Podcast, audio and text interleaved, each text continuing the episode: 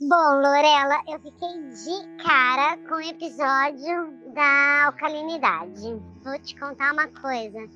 Eu era dessas, ou sou dessas, que ficava me preocupando em manter meu corpo alcalino artificialmente, sendo com o tal do vinagre, sendo com o limão de manhã, enfim. Qual é meu problema então, Lorela? Meu problema é que eu tenho 56 anos, sou chefe de cozinha e meu metabolismo tá mais lento. E eu tenho, por profissão já, muita oferta de todos os tipos de comida. Então, por mais que eu evite os trigos e açúcares da vida, eu tenho muita fatura disso no meu dia a dia. Aí, pela milésima vez, Estou iniciando alguma atividade física, então voltei a pedalar, mas de uma forma muito intimista, né? E estou voltando a fazer pilates. Porque eu tenho um projeto de vida, embora eu tenha 56 anos, eu fiz um projeto de vida para meus próximos 30 anos. E para isso acontecer, esse meu projeto acontecer, eu preciso ter musculatura, que eu tô voltando pro pilates, né, para me dar força física, e eu quero que meu corpo funcione bem, porque não adianta nada ter um projeto de 30 anos sem saúde, certo? Então, qual minha dúvida, Lô? É assim, eu, te, eu deveria usar glutamina, tem, tem várias coisas que me falam, tipo, que tem um shot da manhã, que melhora o funcionamento do meu organismo. Isso é verdade? Tem alguma coisa que eu poderia suplementar mesmo que eu não estou fazendo? Porque mesmo nessa época de pandemia, eu estava tomando limão de manhã com própolis para ver se aumentava a resistência do meu corpo, mas virado para o vírus gripe, né? Aí, João, o bagulho é o seguinte: meu problema é seu problema, certo? Lolera, me ajuda, meu! Olá, Brasil. Oh, oh, olá. Ai, eu não sei mais o que fazer. Mente na mesa!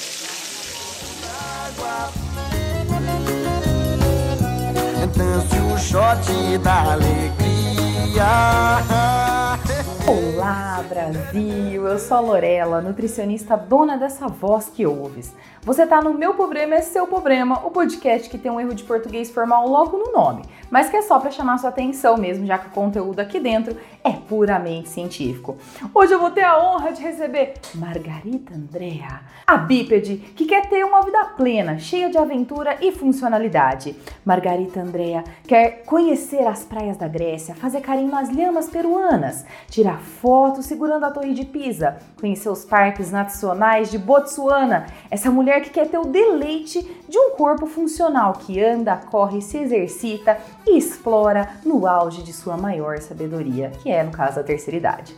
A Margarita é revolucionária. Ela me mandou um áudio ao invés de mandar um e-mail. Eu particularmente adorei. Achei ótimo. Achei assim que já faz uma parte do meu trabalho.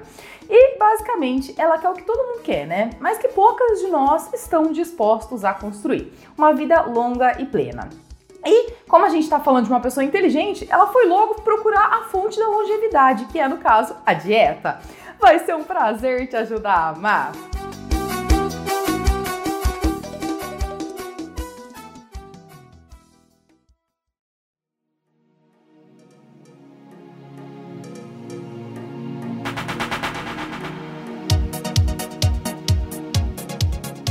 Eu particularmente amei esse problema porque todos nós que estamos vivos vamos envelhecer, né?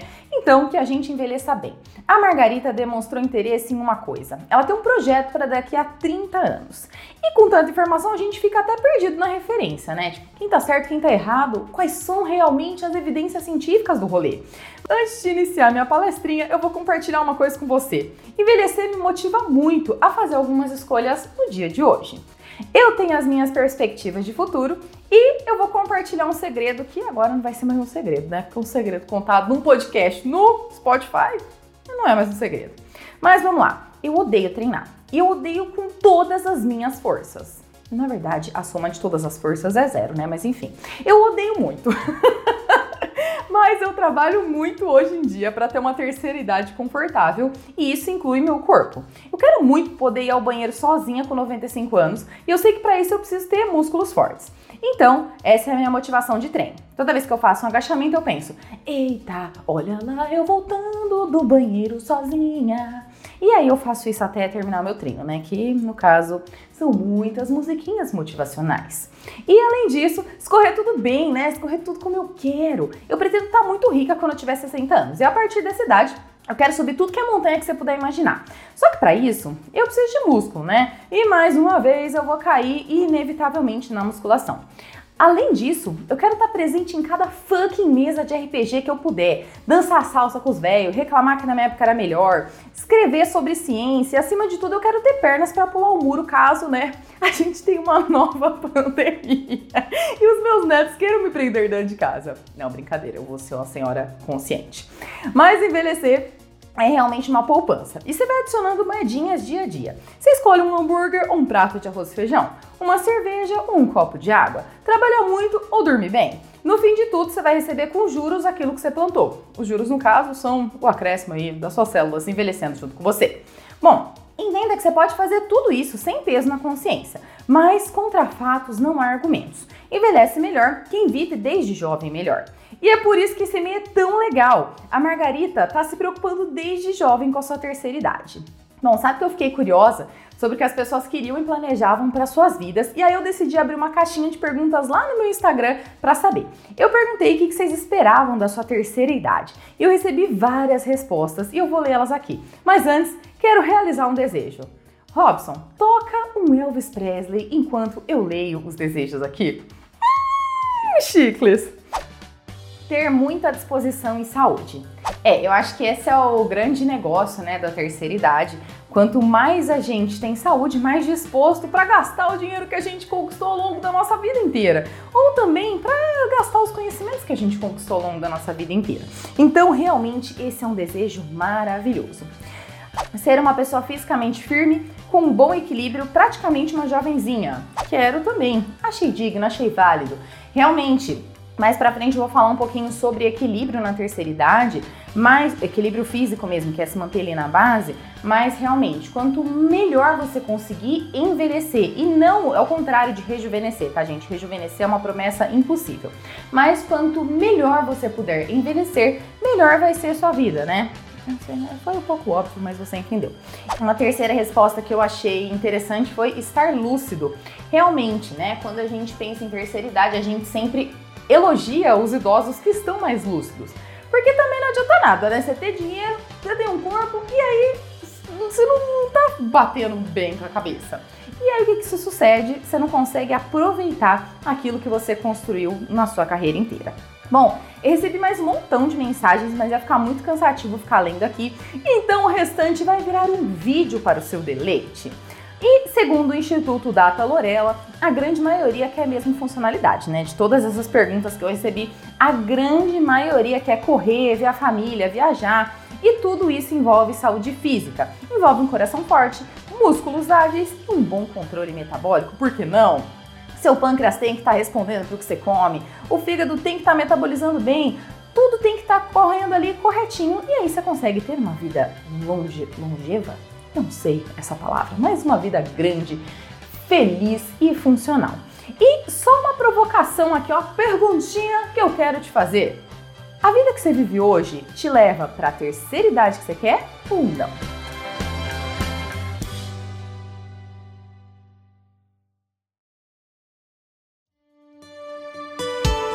Então vamos lá, porque quem tem projeto de vida tem pressa. Particularmente, a gente vive em uma época muito boa para se envelhecer. A expectativa de vida tem crescido grandemente nos últimos 150 anos. E a gente pode ver isso claramente acontecendo apenas olhando para algumas figuras imortais como Mick Jagger e mais pertinho da gente aqui, o Dinho Ouro Preto. Eu gostaria muito de saber qual é o segredo, não é mesmo? Mas enfim, a gente consegue perceber aí que a longevidade está atingindo níveis estratosféricos, vendo que, o que esses caras fazem com a idade que eles têm. O Dinho nem tanto, porque ele ainda está jovem, mas ele não envelhece nunca, mesmo rostinho de 20 anos. Eu gostaria de saber o que está por trás dessa feição magnífica. Bom, vamos falar de número então, né? A Europa sempre deteve as maiores expectativas de vida do mundo e mesmo lá, no fim do século XIX, as pessoas viviam mais ou menos até 35 anos. Ah, meu Deus, hoje em dia a gente com 35 anos ainda tá indo pra balada achar o, o rolê. Imagina só que coisa triste. Mas hoje, a Organização Mundial de Saúde diz que a gente deve esperar viver pelo menos aí uns 60 anos, mas a expectativa de vida oficial é mesmo de 72 anos. Destoando, claro, alguns países que vivem em guerra civil, que ainda tem uma questão de mortalidade infantil muito grande. O atual campeão de longevidade é o Japão, com seus incríveis 74 anos e 8 meses de vida. E por que, que isso aconteceu, né? Por que, que a gente passou a viver mais? Possivelmente porque a gente começou a controlar a infecção. Então, antigamente você morria de doenças como. Não que você ainda não morra hoje em dia, tá bom? Leve com parcimônia isso que eu tô dizendo. Mas a gente morria, por exemplo, de diarreia, de doenças que hoje em dia a gente tem vacina, de infecções alimentares, de infecções de vários tipos.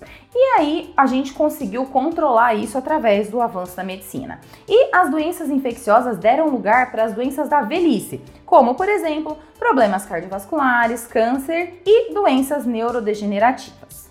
De fato, quem tá vivo vai envelhecer, né? Mas daí a escolha diária é como que você vai envelhecer? E o desafio então não é só prolongar a vida, mas veja só, prolongar a vida livre de doenças e deficiências. E é o que eu digo, né? Hoje eu trabalho que não uma condenada para poder aos 50 anos usar um chapéu bege gigantesco com várias pulseiras gigantescas penduradas em meu corpo, na beira do mar do Caribe, enquanto eu dou altas gargalhadas e como bons petiscos. Mas para isso, de novo, gente, eu preciso de músculo e boa saúde. E um dos melhores caminhos para isso é escolhendo o estilo de vida como seu aliado e não como seu algoz. Por exemplo, não praticar exercício, ter uma dieta ruim e em grandes quantidades também, né? A gente sabe que consumir alimentos em grandes quantidades também corta algum tempinho de vida aí.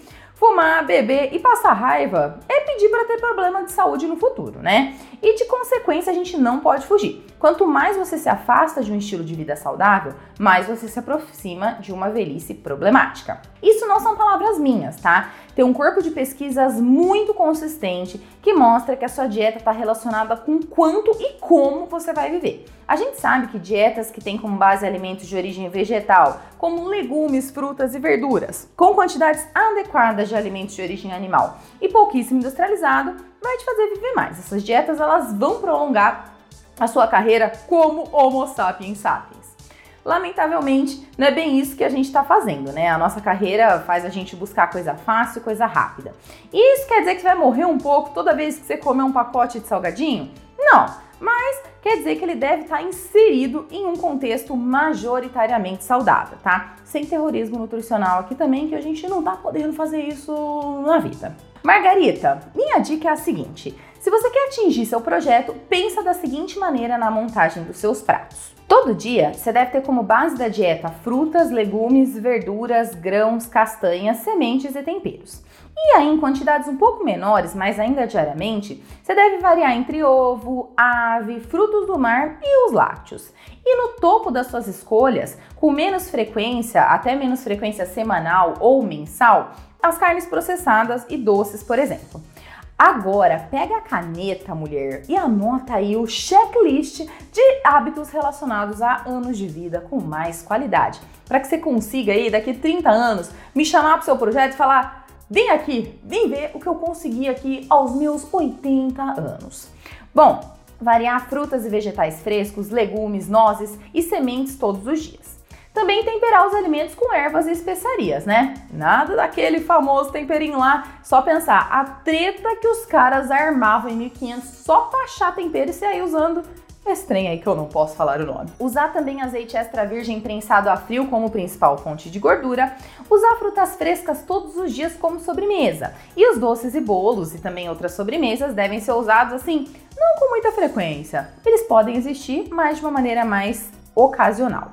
Também no seu checklist deve entrar consumir frequentemente peixes e frutos do mar, pelo menos aí duas a três vezes por semana, e usar no seu dia a dia produtos lácteos, principalmente iogurtes, né? Porque o que, que acontece? Eles vão também mexer na sua microbiota. E se você quer saber um pouquinho mais sobre isso, é só voltar lá atrás e ouvir os germes da Gertrudes E também o episódio basicamente podre aqui do Mente na Mesa também. Uma outra coisa interessante aí para você marcar na sua lista é consumir ovos, pelo menos de duas a quatro vezes por semana. E aí também deixar as carnes processadas com pouca frequência, tá? Geralmente em receitas aí que levem legumes e verduras, em uma média de uma a duas vezes por mês. Outro item, beber bastante água. Mais um, alimentos que sofreram processamento mínimo, que são frescos e produzidos localmente, devem ser consumidos assim com abundância. Fazer uma conexão direta com a natureza, que essa parte a gente sempre esquece.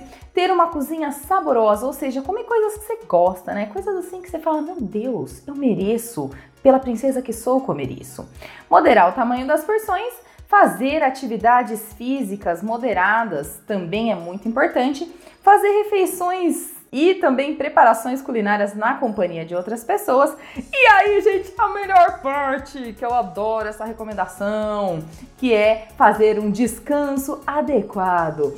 Dormir bem à noite e também fazer pequenos períodos durante o dia, a mais conhecida sexta. Ai, que coisa maravilhosa, adoro. Se eu pudesse, eu teria uma cesta a cada três horas. As pessoas que têm esses hábitos têm menos doenças metabólicas, menos incidência de alguns tipos de câncer, menos doença degenerativa tipo Alzheimer, assim como depressão e fraturas de quadril, fragilidade física, tudo isso.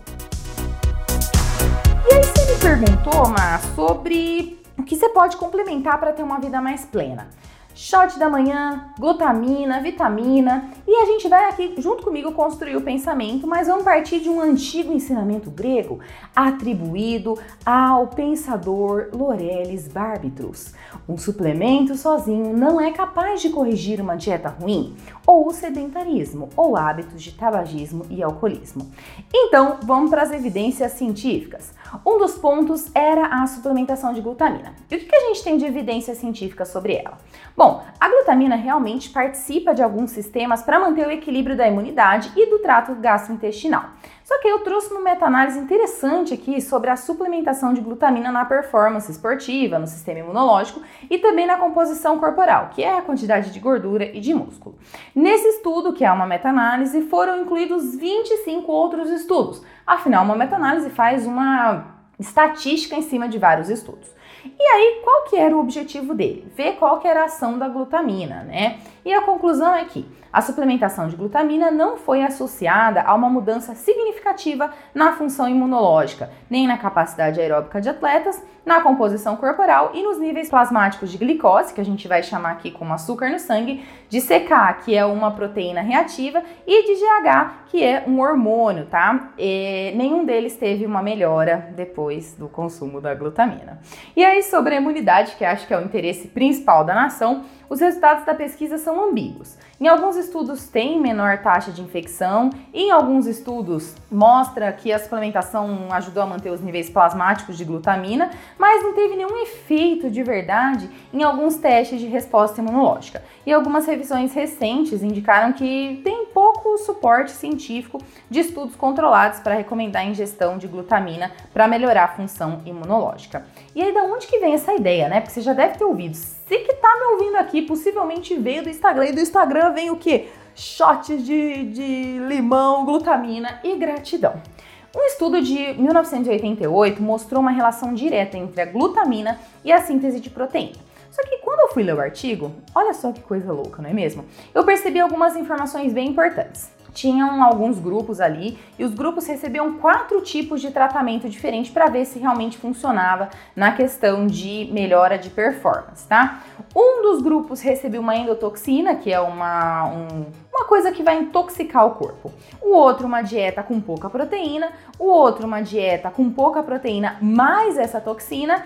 E o terceiro grupo tinha três dias de inanição, ou seja, não comiam nada. E aí, gente, o que, que acontece? Além de serem todos animais os objetos de estudo, eles estavam todos em condições muito ferradas de vida. Um estava intoxicado, outro estava passando fome, outro estava com pouca proteína intoxicado. Ou seja, estava todo mundo assim, ó, zoadíssimo. E aí, qualquer suplementação que você usa nesse caso, você vai aumentar a sua síntese proteica. Se você der água pro cara, ele vai aumentar.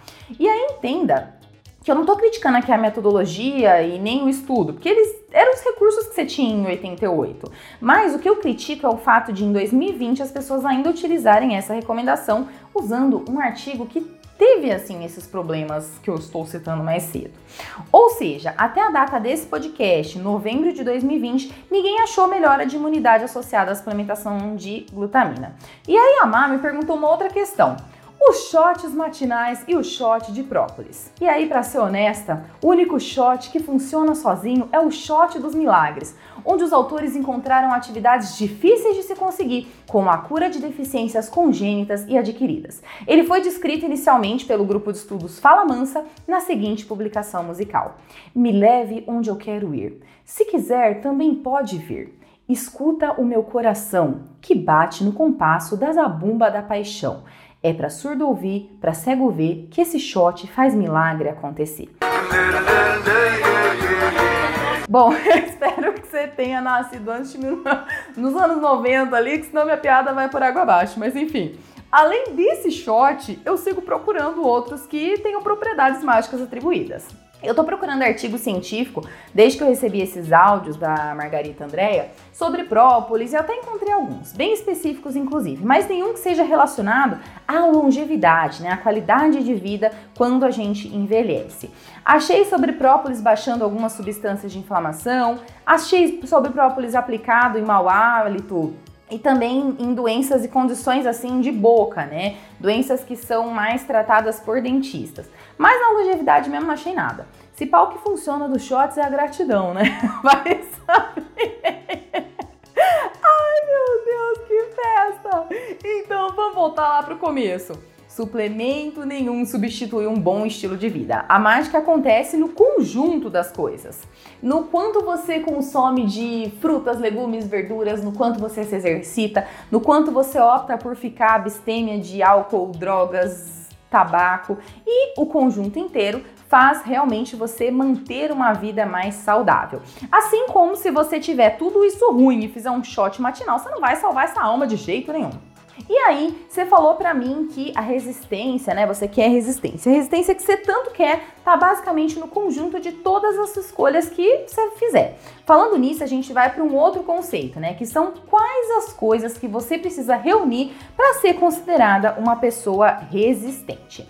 A primeira coisa sobre resistência física é que você precisa ter uma boa função muscular e uma capacidade boa de síntese proteica também.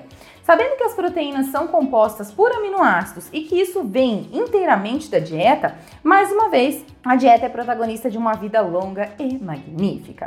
Inclusive, para saber mais sobre aumento de massa muscular, eu sugiro fortemente que você ouça o episódio 10, onde eu contei a história do Diógenes, um jovem que sofre por ser magro demais. Mas sendo magro ou gordo, manter uma qualidade muscular é algo importante e lá eu ensino algumas dicas para que se aumente a sua massa muscular. Volta alguns episódios lá atrás e é sucesso, mas ouve esse aqui primeiro, hein? Termina esse aqui primeiro. Bom, você já sabe nessa altura que você precisa de músculo. Mas esses músculos têm que saber o que fazer também quando eles estiverem numa quantidade suficiente. E aí sim você pode ser considerado uma pessoa funcional. E quais são as características que fazem de você uma velhinha assim, ó, supimpa, um broto? Força, flexibilidade, velocidade, resistência, coordenação motora, agilidade e equilíbrio. Eu vou te explicar um pouquinho sobre cada uma dessas valências. A força é a sua capacidade de fazer uma tensão contra alguma resistência, como por exemplo, levantar um objeto, empurrar uma caixa, catar ali um cachorro que tá te arrastando, pegar um neto no colo, chamar o garçom e dar-lhe um belo beijo. Ter velocidade é ter a capacidade de responder de maneira rápida para um movimento cíclico, como por exemplo correr ou até ter um reflexo quando alguma coisa vai te atingir. Por exemplo, vai que você está num desenho animado e vai cair um piano em você. Você tem que ter a capacidade de sair correndo, sair desse alvo. A flexibilidade diz respeito à amplitude do seu corpo, ou seja, quanto que você consegue projetar o seu corpo com a ajuda das suas articulações. Esse talvez, na minha opinião pelo menos, é um dos mais importantes para a terceira idade, porque vai determinar se você vai alcançar coisas ou até responder melhor aos tratamentos. A resistência é a sua capacidade de sustentar uma atividade física, como por exemplo, sei lá, terminar uma caminhada, subir a Torre Eiffel, ficar numa fila na Disney ou até trabalhar fisicamente em um campo, caso você queira o que? Plantar tulipas em Amsterdã. E aí você precisa ter resistência física. A coordenação motora ela vai ser a relação entre as suas ações neurológicas e as suas ações musculares. E é fundamental para que você tenha precisão nos movimentos. Então, quanto maior sua coordenação motora, melhor você fica o quê? Para dançar aquela salsa magnífica. E agilidade é quão rápido você pode se mover no espaço. Isso é bom também para você conseguir dançar salsa, não é mesmo?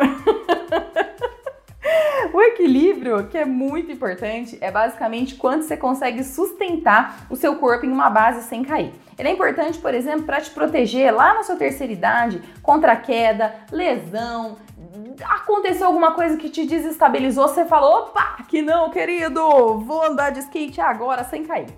Então, se você tem todas essas capacidades em quantidades apropriadas, você é uma pessoa resistente. Cinco estrelas para sua resistência. E quanto mais a idade avança, mais necessidade se tem de manter esses pontos em alta. Daí você me pergunta, como que a dieta melhora essas valências? Ela não melhora! Isso você vai conseguir através de exercícios físicos que vão estimular o seu cérebro a se adaptar a esses estímulos. A dieta só vai até a construção da massa muscular, mas aí como você vai usar essa massa muscular? Só um professor de educação física muito, muito, muito sensacional vai te ajudar. Então, Ma, para resumir, coma muita comida de verdade e se exercite. Isso vai manter você cada dia mais forte e pronta para o seu projeto.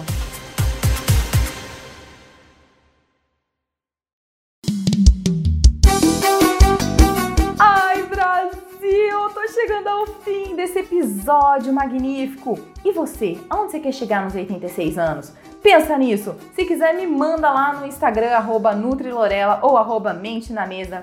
Vai ser um prazer imenso ouvir o que você tem para dizer. Se você gostou desse episódio, compartilha no grupo dos seus amigos que vivem te chamando para beber aquela birita. Compartilha também com aquele seu parente de terceira idade que diz que só vai fazer o que tem vontade porque logo vai morrer, mas que vive reclamando que a vida tá difícil. E aí, você tem um problema que quer que eu resolva? Pois faça o favor de mandá-lo para o e-mail nutri@lorelabarbe.com.br ou nutrilorela@mentenamesa.com.br. Até a próxima quinta.